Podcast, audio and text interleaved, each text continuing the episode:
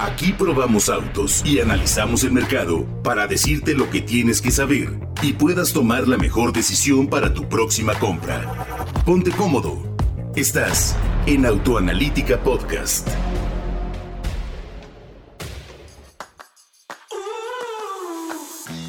Muy buenas tardes, muy buenas noches o muy buenos días. Qué gusto saludarlo. Yo soy Héctor Ocampo. Le doy la bienvenida a una radiografía más aquí en el podcast de Autoanalítica Radio donde platicaremos de un producto que acaba de llegar a nuestro mercado y que tiene características, pues me parece únicas en el segmento. ¿eh? Si bien es un segmento donde hay vehículos de su tamaño, pero híbridos, es el único plug-in hybrid. Aunque hay por ahí algunos también más grandes, de precios diferentes, pero de orientación similar. Es así es que estaremos platicando y analizando a profundidad cómo está el tema del desarrollo tecnológico y todos los números importantes que hay que conocer de esta, la MGIHS. Y para ello, como todos los podcasts, vamos a recibir, vamos a platicar, vamos a analizar junto con el ingeniero Alfredo Chabot Faena, la persona que más sabe de autos en México, todo sobre la MGIHS. ¿Cómo estás, mi querido Alfredo? Bienvenido al podcast. No, pues después de semejante presentación, todavía mejor, muchas gracias. Como Tienes siempre, cumplir, ¿eh? un gusto estar aquí. Un gusto hablar de autos con toda la audiencia. Y sí, un tema bien interesante porque tenemos un híbrido enchufable a un precio que ya lo platicamos en, en- en sesiones pasadas, pero me parece excepcional y que además tiene buenas características de autonomía. Y que en este podcast vamos a entender precisamente por qué. Que hay en el desarrollo que le da las cualidades en práctica tan positivas. Manejo, autonomía, eficiencia, etcétera, etcétera. Sí, Sí. porque además hay, hay que eh, comentarlo y hay que decirlo como lo hemos platicado anteriormente. Es un desarrollo y una plataforma no es solamente para el mercado asiático, es ya un producto global y eso le hace cumplir con otras características y otros requisitos, mi querido Fredo. Ya no es un producto que solamente, no por menospreciarlo, pero solamente se vende en China y lo traen a México.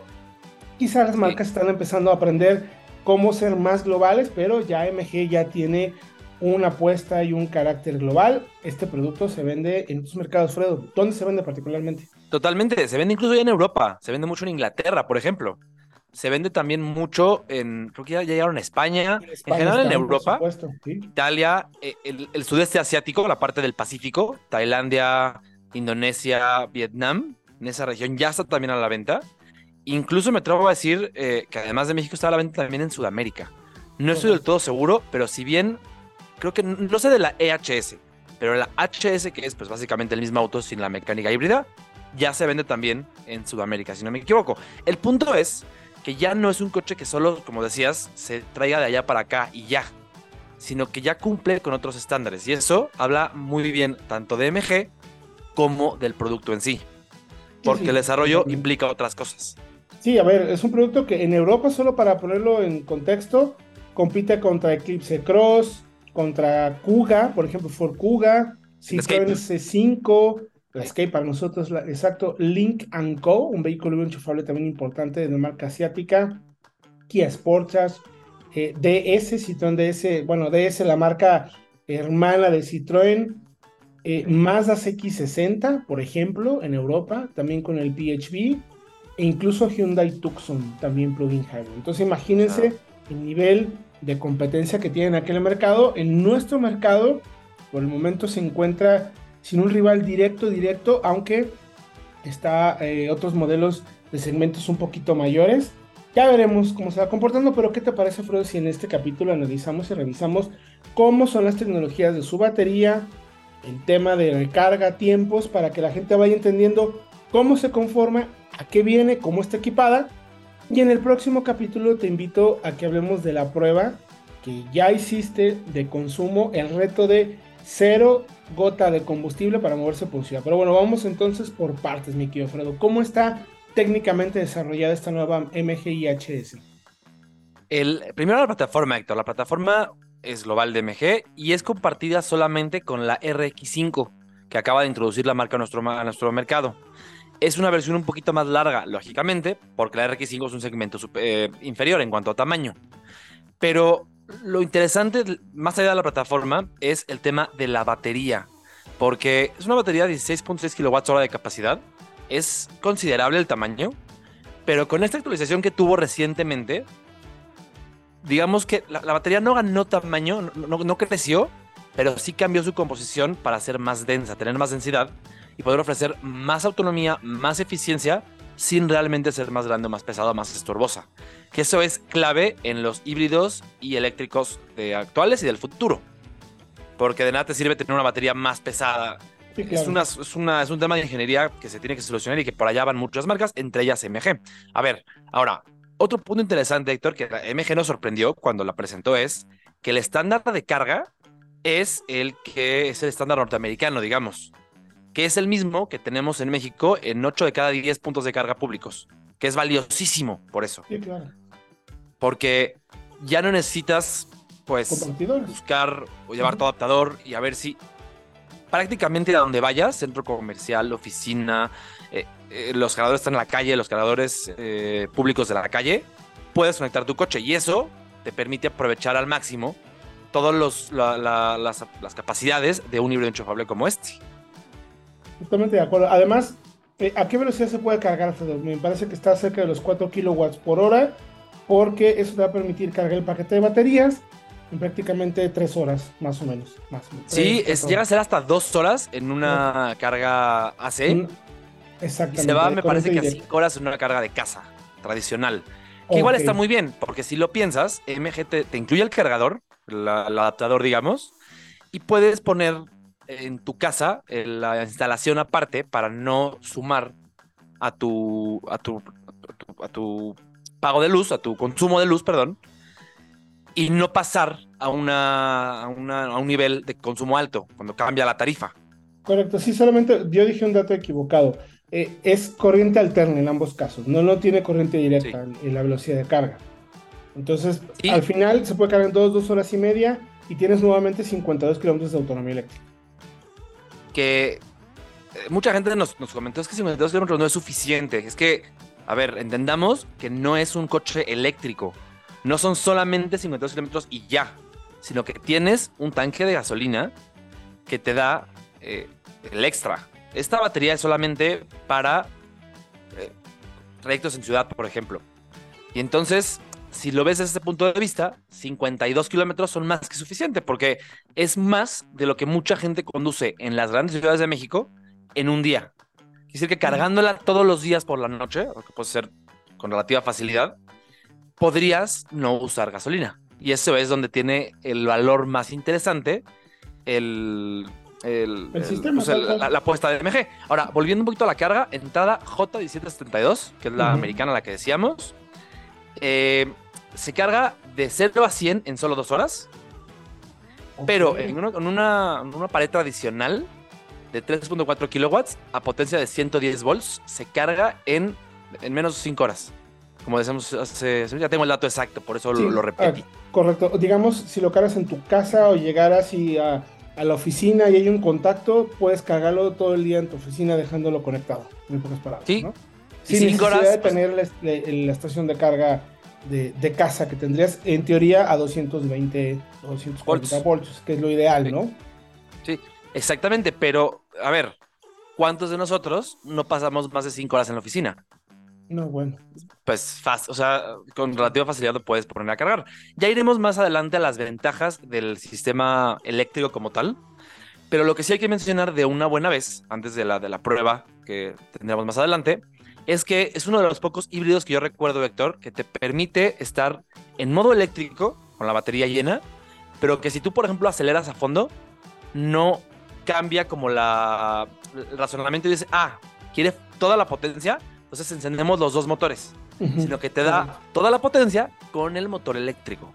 Completamente eléctrico. ¿Hasta qué velocidad máxima puedes recorrer de modo 100% eléctrico, de acuerdo a la prueba que, hemos realizado? Exactamente, porque el dato como tal no lo tenemos, no, existe el dato oficial, pero sí eh, puede circular arriba de 80, 80, que es la velocidad máxima en la Ciudad de México en, en vías de acceso controlado, y el motor de gasolina no se enciende. Entonces, creo que es más que suficiente. Ya en autopista 100, 110, sí será necesario prender el motor de gasolina, pero es normal. Por eso es un híbrido enchufable y no un eléctrico. Creo que ahí vale la pena hacer un pequeño paréntesis y recordarle a quienes están escuchando que en el tema de hibridación hay tres niveles de híbridos.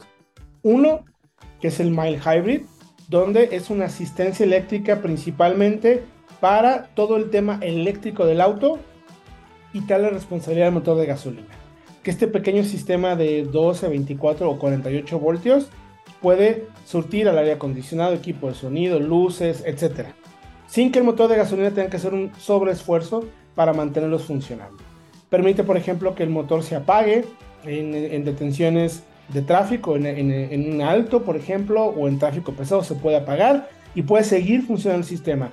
No sirve para impulsar las ruedas de manera autónomo. Es decir, es un pequeño entrega boost o extra eléctrico para aceleraciones, pasar un tope, subir una pendiente. Me da un pequeñito extra, pero siempre tiene que estar prendido el motor de gasolina para que la rueda se mueva. Luego está el sistema híbrido tradicional que conocemos, donde en ciertas condiciones sí se pueden mover las, las ruedas del vehículo completamente eléctrico, aunque a velocidades bajas y distancias muy cortas, de 1 o 2 kilómetros, dependiendo del sistema, pero en general así funciona.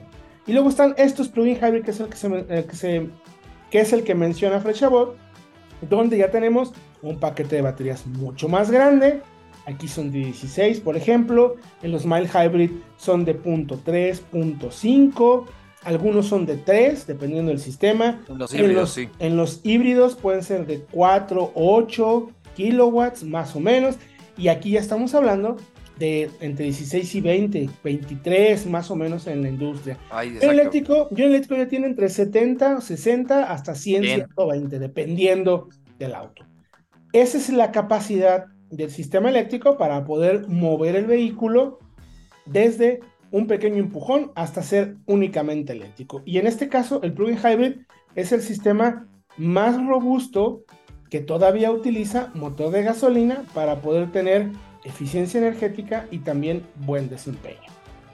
Y es bien interesante, Héctor, hablar también de cómo se conjuga precisamente ese sistema eléctrico con el motor de gasolina. Porque en este caso tenemos al motor 1.5 turbo de la marca, el que ya tenemos en las versiones regulares de la HS, igual con 160 caballos, pero se conjuga con un motor eléctrico de 121 caballos y 100, de 121 caballos y 170 libras-pie de torque. Y en conjunto, ojo, porque el nivel de potencia, pues no solamente tienes la eficiencia, también tienes un manejo más divertido. Tienes 281 caballos de fuerza, que es una cifra que no es común en ese segmento de subs compactas medianas para nada. Y ojo, eh, 353 libras pie de torque. Es la fuerza con la que el coche arranca, con la que el coche sale desde cero, es de veras indescriptible. es enérgico, ¿no?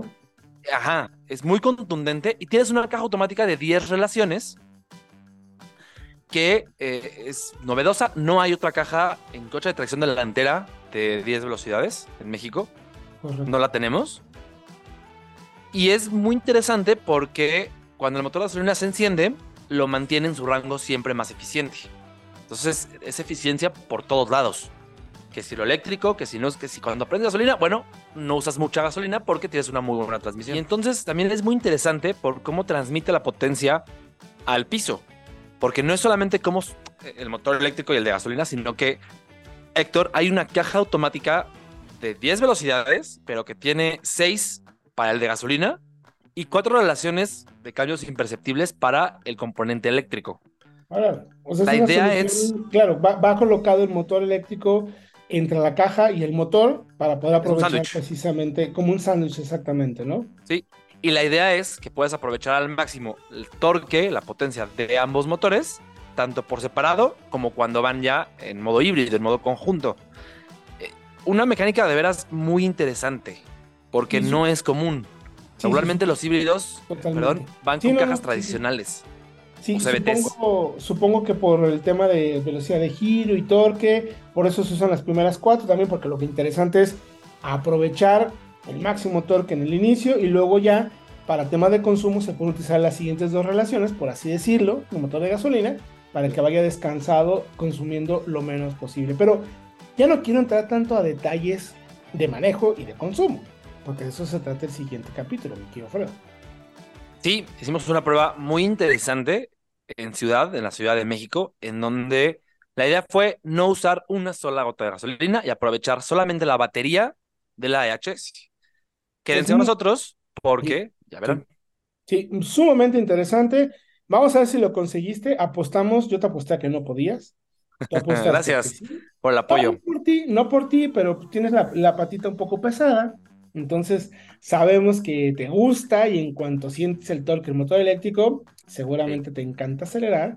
Pero, ¿qué te parece si en el siguiente capítulo de la radiografía de la MGIHS nos platicas de esta prueba y tuviste que recorrer 52 kilómetros en Ciudad de México sin consumir una sola gota de combustible?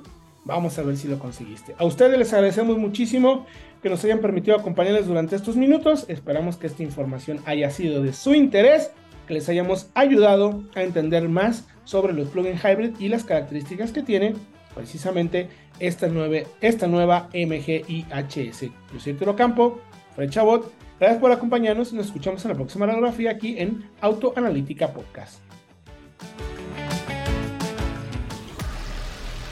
Gracias por acompañarnos. Te recordamos que podrás encontrar este y otros capítulos de pruebas, comparativas, análisis, leyendas y entrevistas en Autoanalítica Podcast.